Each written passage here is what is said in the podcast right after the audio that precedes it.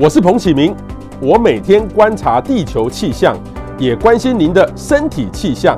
欢迎收听彭博士观风向。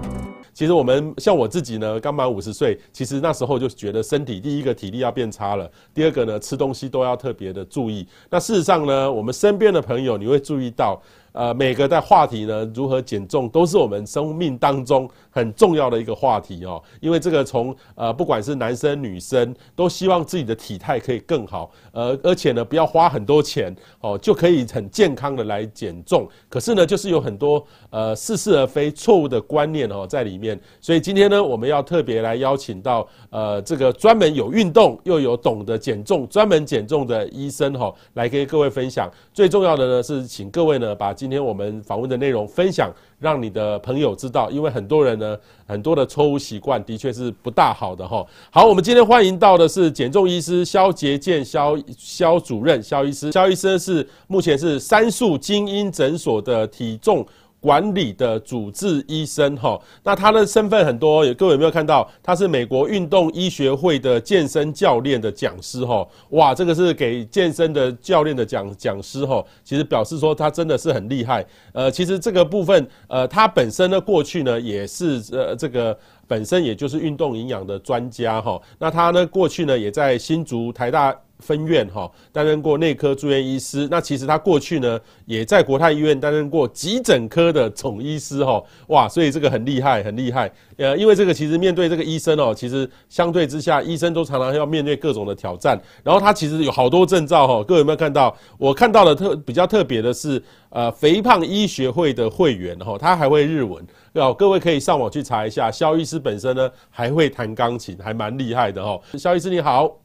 减重，减重是每一个人都要谈的话题啦，哈。我先问一下肖医师，哈，这个是不是那个年纪越大，哈？是不是如果用四十岁、二十岁，或是六十岁、五十岁、四十岁、三十岁，一直这样往下，是不是年纪越大越来就越难受？哈，是不是真的就是我们习惯讲的代谢力？呃，新这个新陈代谢率会降低。你只要吃一点点，好像我有最现在要是去吃 buffet，我大概吃一盘两盘我就饱了，就吃不下了。我就很难想是我年轻的时候，二十几岁的时候，哇，吃个五盘都还可以吃得下。所以吃的东西都一样，但是就是很容易变胖，对不对？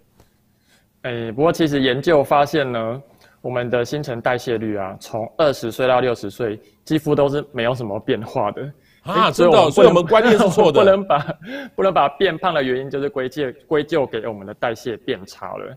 嗯、那其实我们是在六十岁之后啊，你才会以每年大概百分之七的速度，慢慢的代谢变差。那为什么我们就是吃一样的东西，然后有人就会胖啊，有人就不会呢？那当然就是个体还是有很大的差异的啦。那研究是发现，它这个差异最大的就是你身上的除脂肪重，就是除掉脂肪的重量。简单来说，就是你的肌肉量。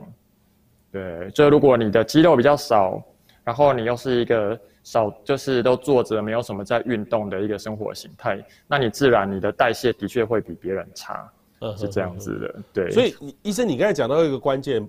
我们说那个啊，我就例如说五十岁啊，我代谢没有像二十岁那么的好，可是这个是错的，对不对？就是没并没有差太多，是六十岁以上才会差很多。六十岁开始，对你的肌肉才会越来越少，代谢才会真的下降。嗯哼，对，所以基本上还是都吃进去的，有可能五十岁这个时候刚好人生的。巅峰啊，很多应酬啊，不知不觉还是吃下了不少的东西。对，可是医生，那我好奇是，我前这个双十节去比赛龙舟赛，我旁边呢是新北市消防局的，呃，我可以说小鲜肉哈，他们都是拍那个那个猛男的那个阅历的广告哈，我跟他们一起比。二十五十岁跟二十几岁的哦，我那群大概平均大概五十多岁，五十岁左右，跟他们二十几岁的，我们怎么滑？我们前二前两百公尺、三百公尺都还跟他们差不多，可是后面就没力了。嗯、这个、这个、这个就总跟年纪有关吧？当然，我们体力的巅峰、肌肉的巅峰，大概就是十几、二十几岁啦。就运动员也是一样的，就他最巅峰的时候就是二十几岁。对啊，但是他们的肌肉量还是。会比我们就是平常比较没有在运动的人还要来得多。那其实肌肉这个东西啊，它不只是帮你去消耗热量而已，它还可以储存哦。也就是说，肌肉里面有一个呃东西叫做肝糖。对，那我们吃完淀粉之后呢，它首先呢会变成肝糖储存起来。对，那这个肝糖的储存量它就是有一个限度啦，大概两千卡左右。那如果你如果你肌肉比较少的话，啊，你吃下去的吃下去的淀粉就没办法变成肝糖储存起来，就会变成脂肪去堆起来。对啊，所以你肌肉越多的人，哎，你吃淀粉也会比较不容易变胖。嗯，那医生，你说肌肉越多哈，我又我现在又看不到说，难道我说我这样弄起来，我这个肌肉一大块，这个叫肌肉吗？我们一般怎么定义说肌肉比较多比较少？那肌肉多少还是要用那个机器去检查，就是去用健身房那个 InBody，然后它可以大概估算出你的肌肉量是多少。嗯哼，对对对对。那是那个准吗？啊、就健身房那个按下去，手这样摸下去，这样准吗？还是要找医生去量会比较准？呃。基本上还算蛮准的，它的误差范围不会到很大哦，因为它的原理是透过电流，然后其实你手跟脚都会接触到一个金属的东西，然后透过电流去量测你的肌肉跟脂肪的电阻是不一样的，然后可以算出你的肌肉量是多少。哦，对对对，OK，好，所以我们以后就是说，对身体要减重的话，要去量这个，嗯、医生那个叫什么名字？肌肉量？就，诶，InBody。InBody 是 InBody 的一个机器，健身房里面都有。对，然后就可以量出说我的脂肪到底够不够。哦啊，有一种指标是有有超过脂肪太肌肉太多的吗？还是说肌肉太少？有这样的指标吗？有，他都会告诉你的肌肉是偏少，但是很少看到肌肉量偏多了，除非你是那种很专业的健美运动员。嗯哼，对对对对，所以如果我们要提高你的代谢，然后你想要燃烧脂肪的话呢，其实我们在减重的时候很容易就是要吃足够的蛋白质啦。嗯哼哼哼，对对对，足够的。就我们平常足够的蛋白质，其实大部分人那个蛋白质都吃的不够。对，像我平常在维持我的基本上的健康啊，比如说啊、呃，比如说以一个六十公斤的人来说好了，他一天就要吃六十克。那你在减重的时候，反而要吃更多，对啊，可能要吃到九十克左右的蛋白质。嗯哼，对。那这九十克蛋白质，如果我分成三餐，一餐三十克，三十克相当于是一块鸡胸肉，然后还有，诶、欸，大概三百 CC 的豆浆。其实一般人是吃不到这样子的的分量。嗯嗯，对对对。所以肌肉量吃不够，但是有时候淀粉就吃太多。对，大部分的人，因为淀粉真的好吃啦。对对对。嗯，淀粉我们在减，嗯，就是我们日常生活当中淀粉太多了。其实淀粉真的，就其实即使我们是想要去自助餐夹一块肉啊，像这样一个排骨啊，大家可能就经过裹粉啊、油炸啊，其实上面那一层油炸的油炸的粉，它的热量就超过里面蛋白质的含量。嗯呵呵呵呵呵，对对对，就是那个一一块猪排那个炸的去裹粉。那个外面的超它的热量远超过它本身这个蛋白质的量，远远超过对，而且你可能早上要吃一个米浆啊，要吃一个饭团啊，对啊，中午就意大利面，然后猪排，就就造成你就。从早到晚都在吃到一些精致的淀粉跟油脂，哦，所以这个就是胖的胖的最主要的来源呐，哈，就是淀粉吃太多，哈。好，淀粉比较多。那怎么提高代谢、燃烧脂肪？这怎么做啊？嗯，怎么样提高代谢、燃烧脂肪呢？其实啊，呃，我们要一个观念，就是当我们在减重的时候啦，体重开始下降，那你的代谢就会开始跟着降低。对啊，这是其实是你的身体在保护你的一个机制，因为你身体会以为你遇到饥荒了，它会想要让你活久一点，它会把你的代谢率降低。所以我们最困难的是，就是你要减重，然后你又要维持，甚至要提高你的代谢率。那这唯一的方法呢，其实就是吃正确的东西，然后吃饱，不要去挨饿。那就像刚刚提到了，吃到足够的蛋白质的摄取量，就可以提到，就可以达到这样子的效果。那我会建议大家，如果要减重的时候要维持你的代谢率，可以先吃饱，就是足，就是吃到足够的蛋白质，那吃到就每每公斤体重的一点五倍，这样子。那可以在减重的时候维持你的肌肉，让你的代谢好，然后你又会有饱足感，不觉得饿，不觉得饿这件事就会让你的代谢比较不容易下降。嗯哼，嗯，那有时候就是忍忍住饿，不吃东西。忍住饿不吃的这个东西，就例如说好，假设我也遇过有一些朋友很厉害哦，晚餐不吃，晚餐不吃，像我就没办法接受我肚子饿，因为我觉得我肚子饿，我要是就没办法专心，哈，我就想要吃点东西，所以我我也没有吃很多，但是我知道至少呃让我不要肚子饿，想要吃东西，因为觉得想大想吃东西这件事情会干扰我的思绪，好，所以我们到底挨饿到底好不好？呃，我觉得饿有分成几个层次了，一种是嘴馋，嘴馋，就你不是真的饿，但你很想要去吃一个东西。这个时候，如果要减重的时候，我们就忍一下。那如果你是真的饿，就饿到会觉得头晕啊，会心慌啊，或是心悸，就表示你平常哦可能吃了很多精致淀粉，然后你的血糖是高的，然后你突然不吃，或是完全不吃淀粉，然后你已经开始有低血糖的现象了。这个时候不吃，你可能会晕倒。对对啊，所以如果饿的话，还是会建议你去吃一些东西啊，就喝个牛奶或吃个水果，让你的血糖。去回升。那至于博士刚刚讲的说晚上不吃啊，完全不吃这件事情，我自己是没有很赞成。就是，呃，你其实晚上你至少就是把你那一餐要吃的蛋白质给吃掉。对对对，完全不吃，呃，其实你可以就是吃个鸡胸啊，吃个鸡腿，然后吃一点沙拉，那至少要吃到这些东西，会在减重的时候其实比较容易。嗯嗯嗯，OK，好一点，还是要那个这个呃重视这个事哈。那另外一个呢，就是有人说哈，年纪太大，如果超过六十岁，代谢慢，应该要少吃蛋白质吗？哈，因为另外一个呢，就是蛋哈，一天可以吃多少颗哈？因为网络上传哈，吃太多会导致胆固醇上升，动脉硬化哈，动脉硬化真的是这样吗？呃。这个就要看人，那大部分的人他是可以吃到很多蛋的，就是一天三颗五颗都没有问题。三颗五颗哦，对对，这是因为我们的胆固醇呢，它是在啊、呃、是人体制造占了八成左右，那你吃下去的胆固醇，然后占你血中那个胆固醇浓度的含量啊，大概只贡献了两成左右。对，所以大部分人呢是可以吃很多蛋是没有问题的，但是每十个人就会有一个人左右，他会有遗传的一种高胆固醇的问题。那像这样子的人就不建议你吃很多蛋，也许一天就半颗，哎，就很多了。那所以你到底可不可以吃很多蛋呢？主要还是要看你上一次就是健康检查的数据。就如果你的胆固醇是正常的，那表示你的体质 OK，你可以吃比较多的胆固醇是没问题的。嗯哼，对。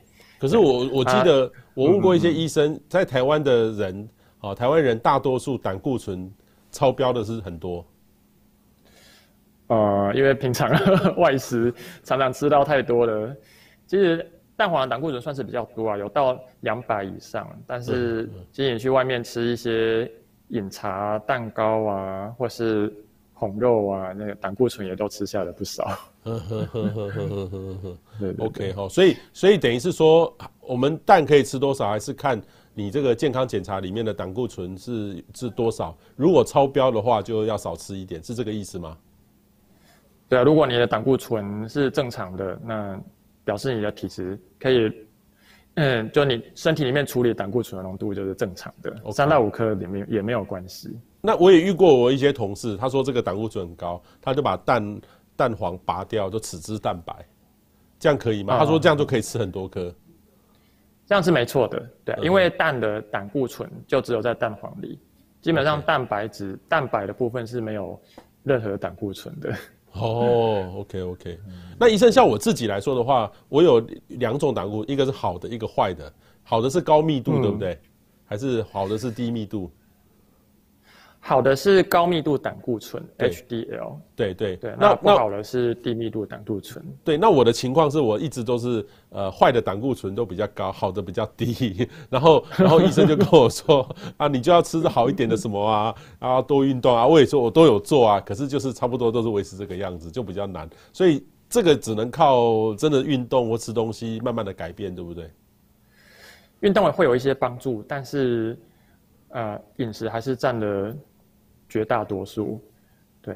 那会造成呃不好的胆固醇，当然主要是一些加工食品啦、啊，哎不好的植物油，比如说像是啊，呃大豆油、葵花油，或是外食常用的一些油炸的油脂吃下去，它就会造成这些不好的胆固醇 HLDL 的上升。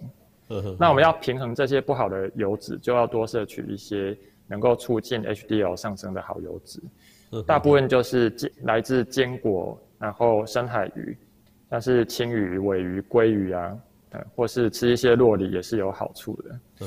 所以如果去自助餐的话，你就尽量加那个鲑鱼片啊，或者是青鱼。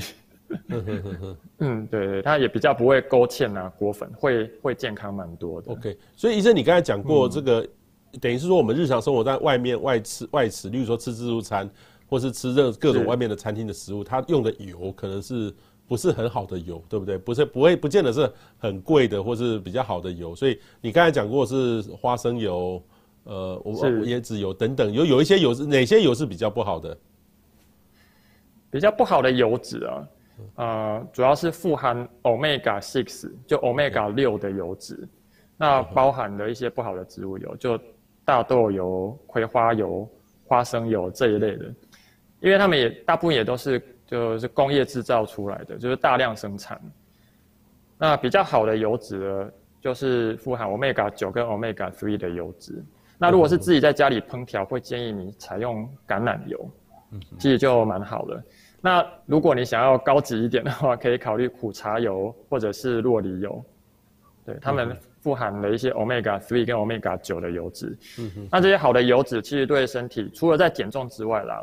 对于维持健康也有很大的帮忙，因为这些油脂基本上是能够抗发炎，嗯哼哼哼哼哼，啊，可以增加你的免疫力。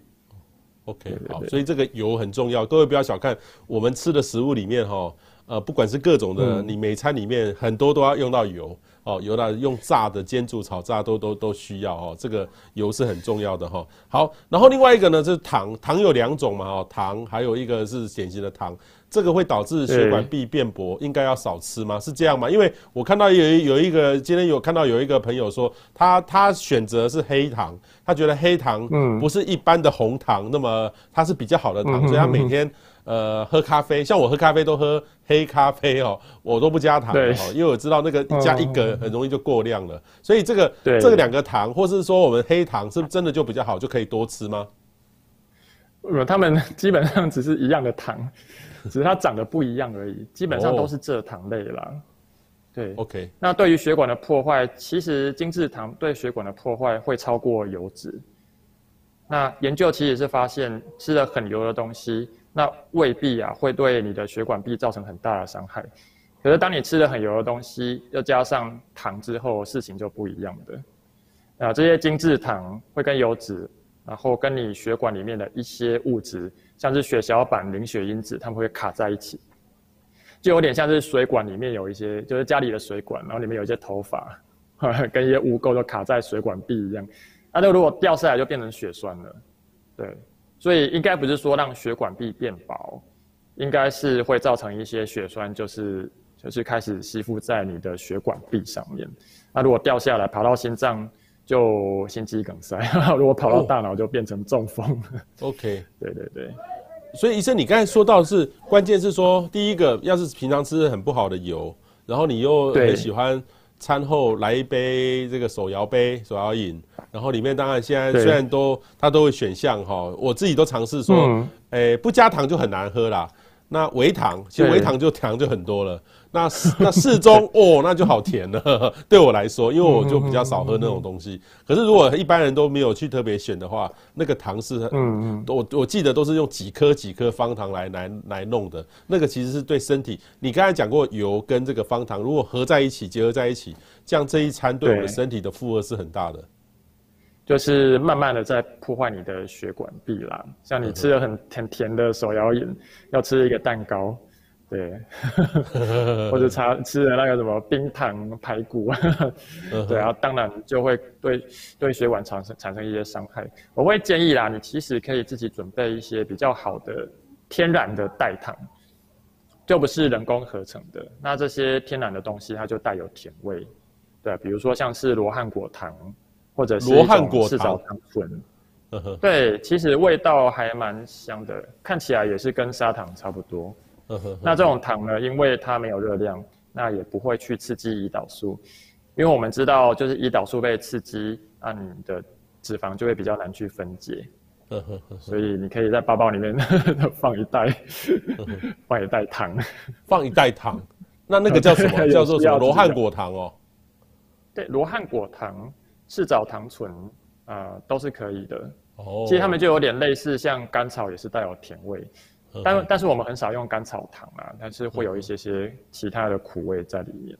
嗯、对，它们是算是天然的，不是人工合成的阿斯巴甜那一类的糖。嗯哼哼哼，其实我们有时候很多人喜欢吃巧克力，嗯、巧克力里面含糖也蛮多的，因为真的吃黑巧克力好苦好苦不好吃，要加一点糖调味好吃。那个百分之八十五 percent 以上的，那无糖的真的吃不下去。无糖的巧克力是吃不下去的，所以我们我们生活当中任何的零嘴零食，大概都跟糖有很大的关系啊。嗯嗯嗯嗯嗯嗯，对，或者你可以准，就是准备一些我刚刚讲的那些糖，再 Okay. 或者黑巧克力吃下去。那个真的觉得要吃，要吃就吃了啦。对啊，OK，好。那我好奇问一下，刚刚那个肖医师有谈到一个胰岛素哈，我前几天刚好遇到跟一个朋友吃饭哈，哎、他突然变瘦了，好漂亮哦，哇，减肥成功。嗯、然后我们就问他，哎、欸，他怎么减肥的啊？哦，他去打那个胰岛素，每天去打，然后就会减 减肥，是真的有这么厉害吗？然后他说跟我说也不会很贵。哦，那他打的应该不是胰岛素啦，因为胰岛素是让你降血糖的东西，啊，打了会变胖啊，对吧？因为糖尿病的人没有办法利用胰岛素，啊，你打了之后就强强制把那些血糖就的能量就吸收到细胞里，其实胰岛素打的是会变胖的。那其实它打的是一种现在比较流行的叫做瘦瘦笔的东西，瘦瘦对，瘦瘦笔。对，瘦瘦针还是瘦瘦笔？瘦瘦针哦，打了之后会瘦的针哦。对。对对，它的成分应该是叫做肠泌素啊，这个肠就是大肠的肠，大肠会分泌的一种激素，我们可以这样说。那这个肠泌素呢，其实我们身体也是会分泌的。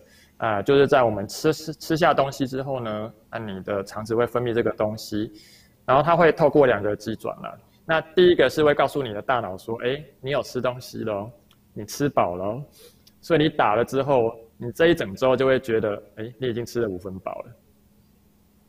对啊，那当然效果是因人而异。那第二个机转是它会让你胃的排空变得比较慢一点点。就是说，胃的排空会变得比较慢，所以如果你吃东西吃得很快，你会觉得想吐，会会吃不下去。对，那就透过这两个机转，那其实这个药物也是拿来诶帮助糖尿病的病人去改善血糖，然后去控制饮食。那它的副作用就是变瘦啦。所以其实瘦瘦笔的话，其实它是有通过 F 美国 FDA 的 approve，它是可以用在治疗 BMI 超过三十以上的肥肥胖症患者身上。嗯哼哼。就是说，这个这个是要自费，还是说你刚才说 BMI 三超过三十，等于是我们一般减肥去看门诊的话，是不算健保吗？还是说要到一定程度？这个如果，呃，这个如果健保的话，健保一定会倒的。就每个人都每个人都打一针，基本上只要是拿来治疗肥胖，全部都是自费。哦，对对对对对，治疗肥胖都是自费，除非你把自己吃成糖尿病。然后用第一线的药物还没有效果，之后才能够用健保。哦，那这个时候这个药物就是拿来治疗你的糖尿病。哦，好，所以那那刚刚讲的那个瘦瘦，哎，叫瘦瘦针嘛，长瘦瘦针哈。对，糖蜜素那个那个那个有没有副作用啊？呃，有一些禁忌症，如果你有甲状腺的癌症或者是常常胰脏炎，是不能够使用。对，那禁忌症其实不多。那副作用的话，就是有些人打了会有恶心感，会想吐，因为它会让你胃的排空变比较慢。所以如果你突然吃了东西之后，你胃受到刺激，有些人就会觉得会有恶心感，吃不下去。不过基本上副作用还蛮还蛮少的。嗯嗯嗯嗯嗯 OK 好，所以，哎、那我这样听起来，那那个是有点道理的哦。谢谢医生告诉我这个道的、嗯、哼这个这这个资讯哈。那错误的减重呢，也会导致隐形肥胖哈。我看到医生外在对外有说过这些个隐形肥胖这四个字，什么叫隐形肥胖哈？那常见的错误减重有哪些？嗯，我觉得最不好的减重方式应该就节食，就故意去少吃啦。嗯，对，啊，所谓隐形肥胖，其实就是这样造成的。因为我们在少吃的时候，那因为你没有刻意去吃到足够的蛋白质，所以你在减重的时候，不只会减掉你的脂肪，你也会流失不少肌肉。对，那因为我们减了两三公斤、三四公斤之后，诶，你的身体会觉得，诶，你怎么了？是不是遇到饥荒？这个时候你就会感受到强烈的饥饿感，会一次比一次还要来得强。所以当你被击溃之后，你一吃。嗯，你就会把你的体重都吃回来。那吃回来之后呢，原本的肌肉不见了，就会变成用脂肪来取代替代嘛。那久了之后，就会造成隐形肥胖这个体质。其实我们又叫它泡芙人。泡芙哦，就是你泡芙，就是全身都是油，但是没有什么肌肉的体质。那刚一开始有讲过嘛，因为你的肌肉量少的话，那事实上你的代谢就会比较差。对，那、啊、你储存淀粉的缓冲的空间也也会比较少，所以真的会变成那种就吃一点淀粉就胖啊，然后减重也很不容易的体质。嗯哼哼，对对对对。OK，所以绝对不要去透过节食的方法哦来做这件事情。所以节，可是也有遇到很多人说少吃多动，就少吃一点就就 OK 啦。但是是少吃还是说不要吃？所以医生你说的是不不要不要吃，对不对？我的我认为是改变你的饮食结构啦，就是比例要变，嗯哼，对啊，不要完全就是不要不要去少吃，而是是吃正确的东西，然后让你在减重的时候至少先不要挨饿，因为如果你会觉得饿的话，事实上这整个过程就不可能永不可能这样子持续下去的，嗯哼哼，对，嗯嗯，吃正确的东西，然后吃饱。OK，吃正确的东西。可是医生也有人跟我说，这个彭博士吃饭就要吃七分饱就好了，不要吃到很饱。好啊，我们如果有时候吃很饱是什么？去吃，有时候应酬，一不小心就吃很饱了。哦，有时候是说，有时候吃饭的时候一面吃饭一面在谈事情聊天，然后就不小心就吃多了。哦，一不注意，因为很快乐嘛，不喝多了吃多了都都会造成。那到底要怎么怎么弄？是你意思是说？这个我要节食，不要做饱，还是不吃，还是说我要去选这个食物的成分，我去挑呃不会造成我胖的东西。嗯，如果是去吃 buffet 的话，我真的也是建议你吃六分饱、七分饱就好。去吃 buffet 做 六分饱、七分饱被骂死，你在浪费钱啊。哦，对，或者尽量去吃 buffet 的时候，尽量去吃一些呃比较。比较健康的东西啦，又健康又昂贵的东西，就生鱼片啊，然后一些比较昂贵的沙拉啊、干贝啊、螃蟹啊、蒸海鲜啊，其实这些东西对减重都是有帮助的。对，那我我在减的时候还是尽量去挑正确的东西，然后至少吃到不要让自己挨饿啦。当然也不一定要就是每一餐都吃到非常非常的撑哦。对，就要把你该吃的蛋白质吃吃到足够就可以了。嗯哼，那医生吃 buffet 吃到撑，这是很不好的事吗？嗯、还是怎么样？就是会有一点像是暴食啦，因为我们现在，嗯，就是有有有流行一种断食法嘛，就是完全什么都不吃，只喝水，然后连续五天。那我觉得最可怕的生活方式就是你暴饮暴食，然后你觉得。吃到一个程度受不了，你就五天呢、啊、都不吃，然后强迫让自己瘦下来，然后结束之后又恢复暴饮暴食。嗯嗯，对，然后这样久了之后就会养成一个很很奇怪的体质。对对，对，很奇怪的体质。呵呵，对，就是就是你每次在暴饮暴食，呃，然后又减重之后，还是会流失掉一些肌肉，然后你又开始复食，然后慢慢就会变成一种。泡芙人，然后会变成很很难再去减重的体质。哦，泡芙人，因为因为其实现在那个 YouTube 有很多那个那个网网红哈，他就是很会吃。我看了说哇，怎么那么厉害会吃？我大概食量只有他的十分之一左右。可是一个 是一个漂漂亮的女女女生，然后她哇，怎么那么会吃？嗯、那这这个这个这个，可是她就很厉害，就是说吃了很像也不会很胖的感觉。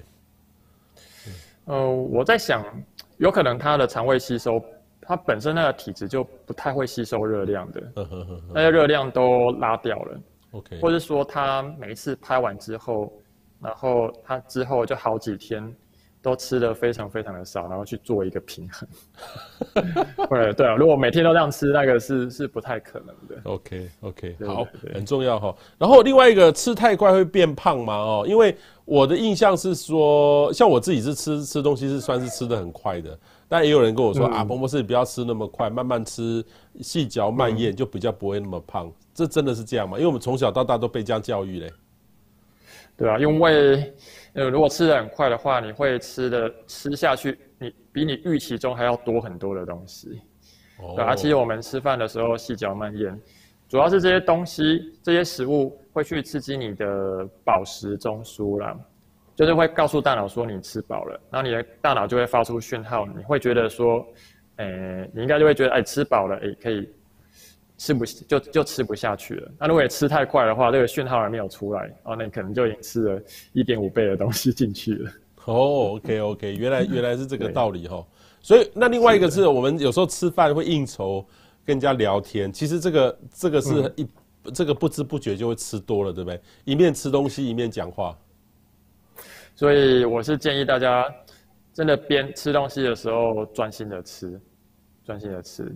就是边吃边看边追剧啊，边吃边讲话啊，边吃边聊天啊，其实就分散了你的注意力，你会不知不觉的吃下更多东西。嗯哼，嗯哼，嗯哼，嗯 对。哦，这不知不觉会吃掉的，除非是说我有意志力，我今天就吃这些东西可以吃，那就还 OK。嗯，就是先把那个分量先准备好，这样也是也是可以的。呵呵呵呵呵，好，这个不要吃太快哈。好。空腹吃的食物会影响到瘦身效果，这个应该是意思是说，我们有时候吃的食物的顺序大概应该是如何？大概要怎么去吃会比较好？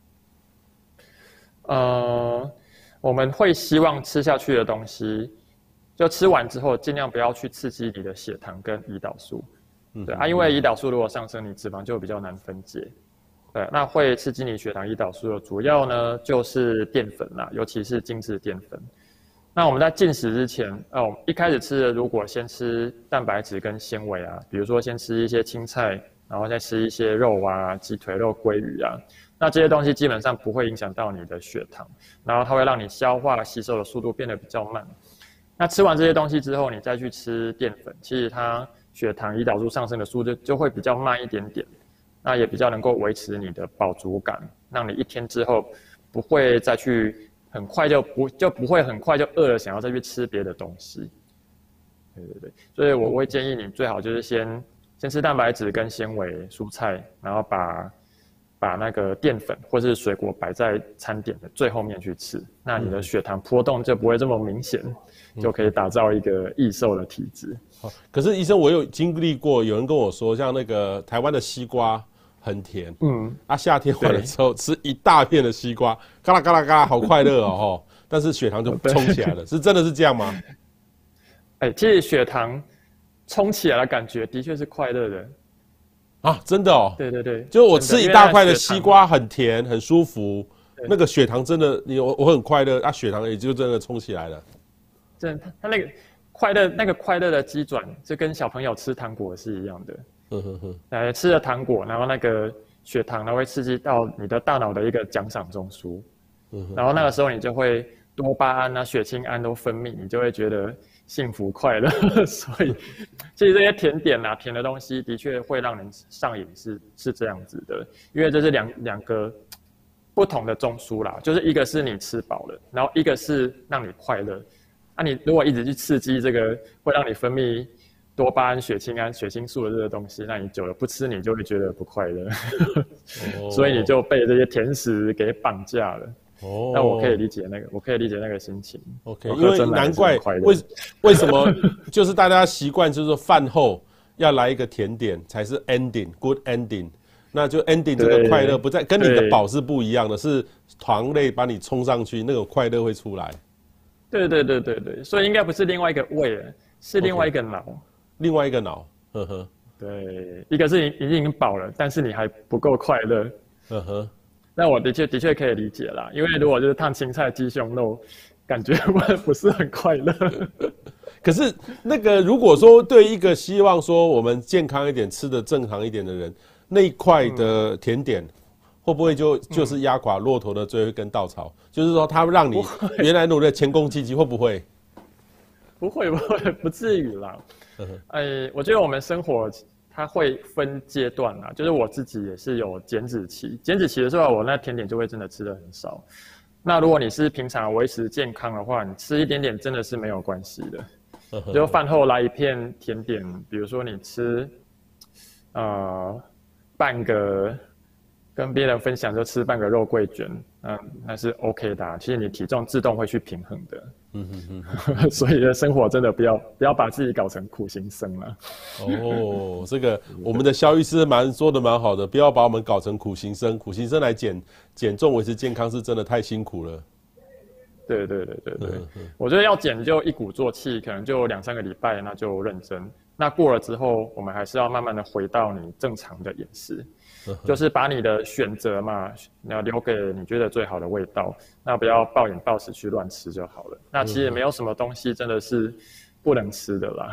OK OK OK，不用那么的去去这个，但是医生就说，如果要减，就一鼓作气把它减完，哦，是最重要的。对对对，不然很容易就吃一点吃一点，那就永远都卡在那个体重，就上也不是，下也下不去。好，那医生，因为我哈自己的，我这边问题是说，我的小朋友哈，这个他们也在青春期哈，那其实这个有时候很会吃，很会吃，虽然是女生，但是他们这个有时候都很会吃啊。要睡觉前，我肚子饿了，肚子饿了，那我就跟他讲，你要吃什么？我好想吃泡面。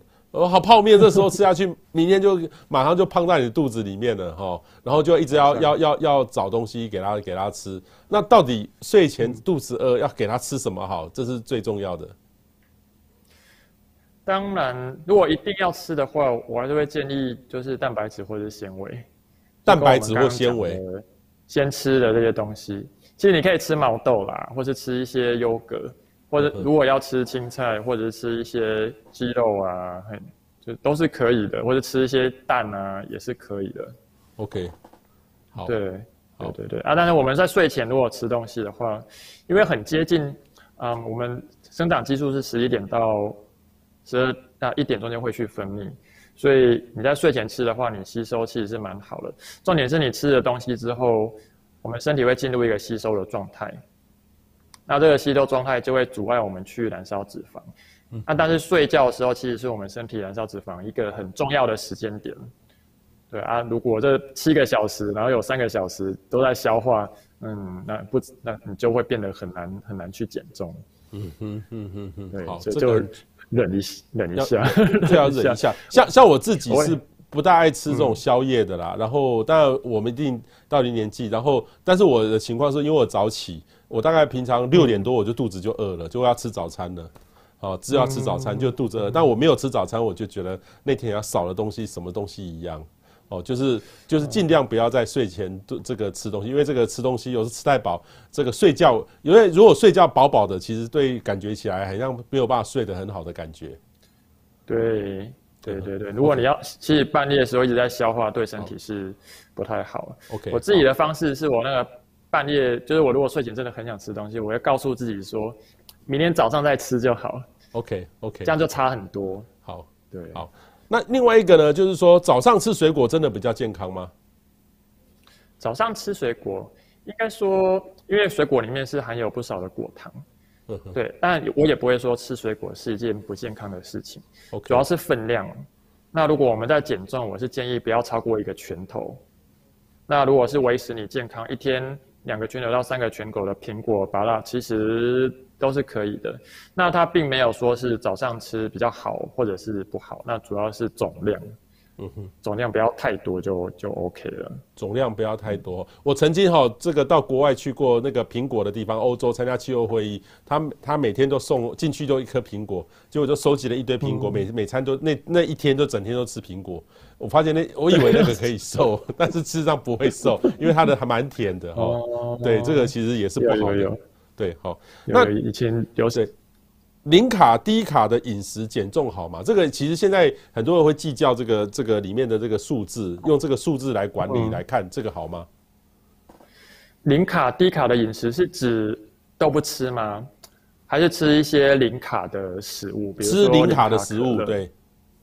哦。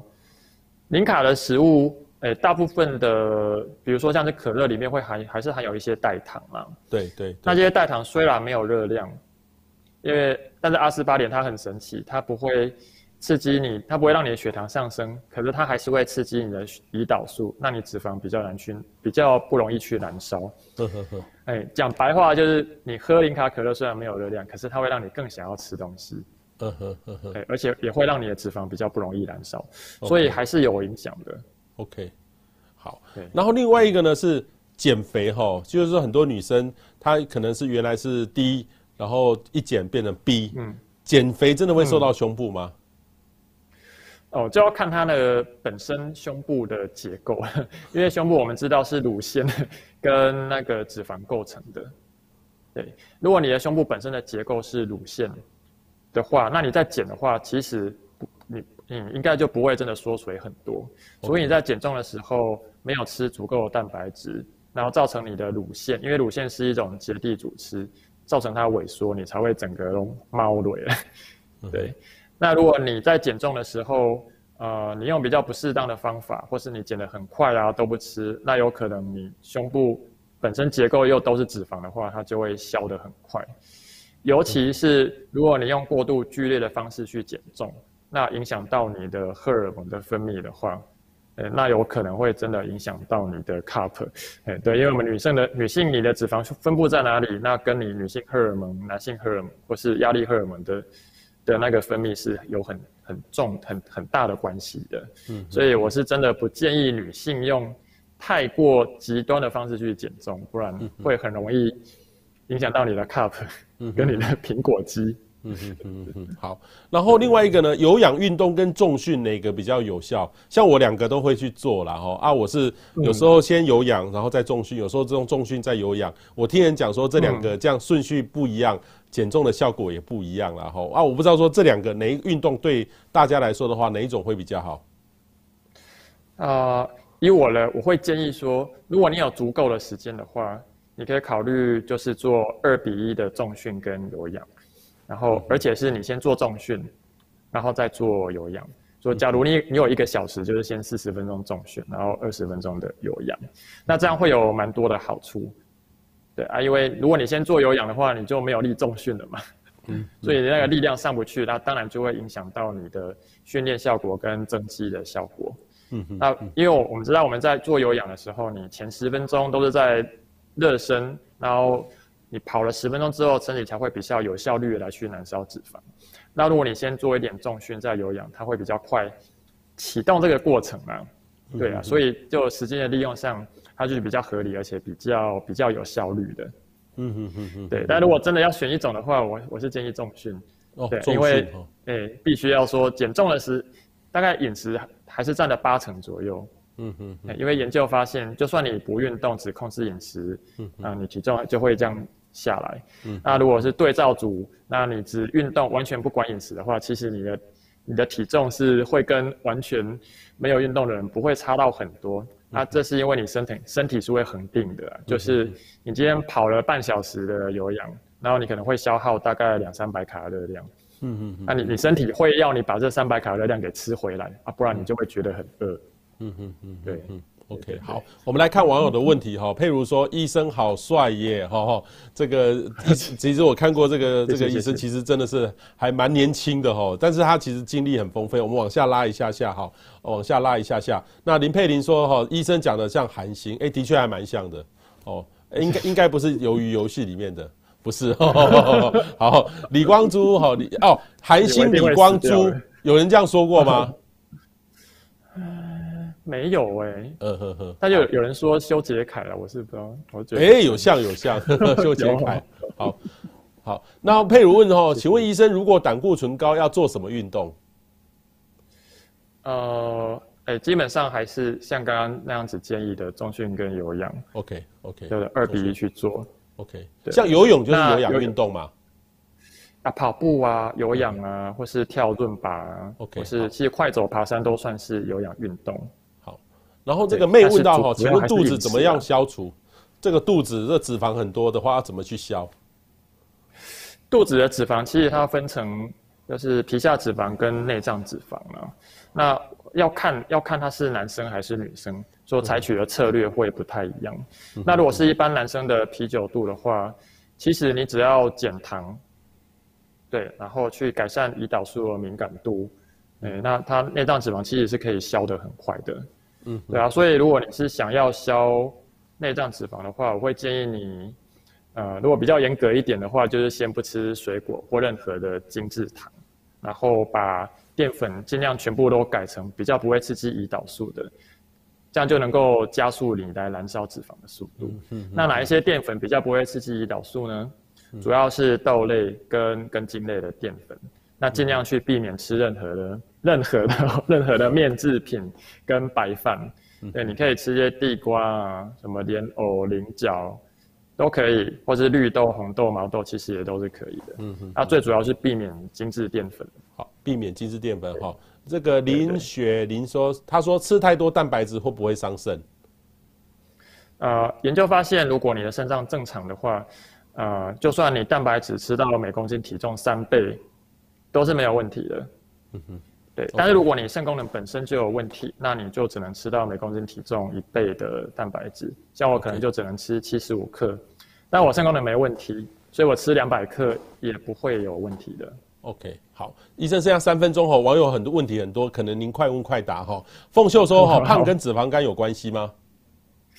呃，当然有关系，有关系哈。好，然后呃，李凤凤说，请问肌耐力怎么练？要重训？肌耐力还是要靠重训来，就是重训来锻炼。嗯哼，可以先从那个重量开始调整到，就你一个重量可以做大概。一口气可以做二十下左右，然后休息一分钟，然后再继续做这样子的重量。OK，好，这个 C Plus 七加加说哈，想试试看一六八断食法，但是早起的时候还没吃饭的时候就饿到昏了哈，怎么办？一六八其实还蛮饿，我有试过，还蛮饿的。像我平常要上班，我就没办法接受。呃，我会建议先不要开始一六八，你可以先一四一零啊。对，你可以先十小时、九小时，再回到八小时。对，那我觉得最重要的是先先不要吃任何的精致淀粉跟糖。OK，你会觉得饿到受不了，主要是对你你会觉得饿到受不了，主要是你的血糖还在震荡啊，所以早上的时候你的血糖就会偏低，你就会觉得饿到受不了。OK，好，这个 Pink 说一六八之前有效，但是过了四十九岁之后，一样实行一六八，感觉就没效了。请问要如何调整？谢谢。嗯，这个要看你的，我觉得还是要看你吃下什么东西。对对，应该不是一六八子的问题。OK，看吃掉是什么东西的问题。应该是吃下去，有可能蛋白质不够，或是、okay. 或是其他组成不对。好，这个黄婉佩说哈，为什么我觉得我喝水就会胖？喝水会胖吗？明明没吃什么，体重也是降很慢。喝水会胖吗？记得喝水。喝水不会胖，除非肾脏有问题。对对对，真的。那其实我们喝更多水，你身体会排出更多的水分。一般健美运动员每天会喝到六千 CC 哦，非常多。然后，对，因为喝水其实也会促进身体去排水。其实喝越多，你皮下看起来会更干才对。OK OK，好。佩如说，请问坚果可以每天吃代替正餐，可以减肥吗？一直吃坚果？呃。是不行的，因为坚果就是油脂啦。虽然它是好的油脂，但是油脂热量也蛮高的，你就会变成一个全身都是好油脂的，头好胖胖，全身都是好的油。但这样没办法减重，因为蛋白质摄取还是不够。那我会建议一天不要超过两个指节的坚果。好，江莎莎说她本身也是中年人，因为长期有运动习惯，照营养师的指导有瘦，停滞期运动加量也没有用，难道只能怪罪中年代谢不佳？一直很困惑。呃，我我觉得还是要看详细的情况，有些人会过度运动，吃的东西，然后过度运动也会没有办法瘦。OK，对，如果你吃很少，然后你做很多的运动，你身体会觉得你正在处在一个很危急的呃状态啦，它会把你的代谢下降，让你没有办法去减重。好，哎，我建议你运动的话，至少做一休一。不要每天。Okay, 好，做一休一哈。最后一个问题呢是利亚，利亚，利亚说，他家长辈很胖，哈，身高一百五，体重七十到八十公斤，不喜欢喝水。有些医生说喝水可以加速代谢，帮助减肥，但是长辈不喜欢喝水，每日小于一千 CC 啊，但是有每日喝汤，有喝运动饮料，有喝咖啡等等，喝水帮助代谢能减重是正确的吗？如果真的不喜欢喝水，那就。泡茶吧，哎，因为有因为有人会觉得说你喝茶或者喝咖啡会反而让身体排出更多水分，那事实上不至于啦，大概一百呃一百毫就一杯小美式，它会让你排出大概九十 CC 的水分而已，嗯哼，对，那一一杯美式你可能有三四百 CC 嘛。所以你如果如果你就是喝茶喝咖啡，其实还是可以的，它不会让你排出更多的水分。嗯嗯嗯嗯，对对。OK，好，因为喝水，对对。好，最后医生有没有要跟我们的所有观众补充或分享的？啊、呃。我想要分享的观念，主要是因为我是希望减重是舒服的，是比较佛系的，然后是可以吃饱的。那希望大家不要用太极端、太严格的方式，就把自己的生活 变成一种苦行，就完就是不需要这样子。那希望大家都能够减得很健康。谢谢，谢谢主持人谢谢彭博士，谢谢肖医师，谢谢谢谢大家，也请大家分享出去，让大家知道。谢谢肖医师，我们下周见，谢谢。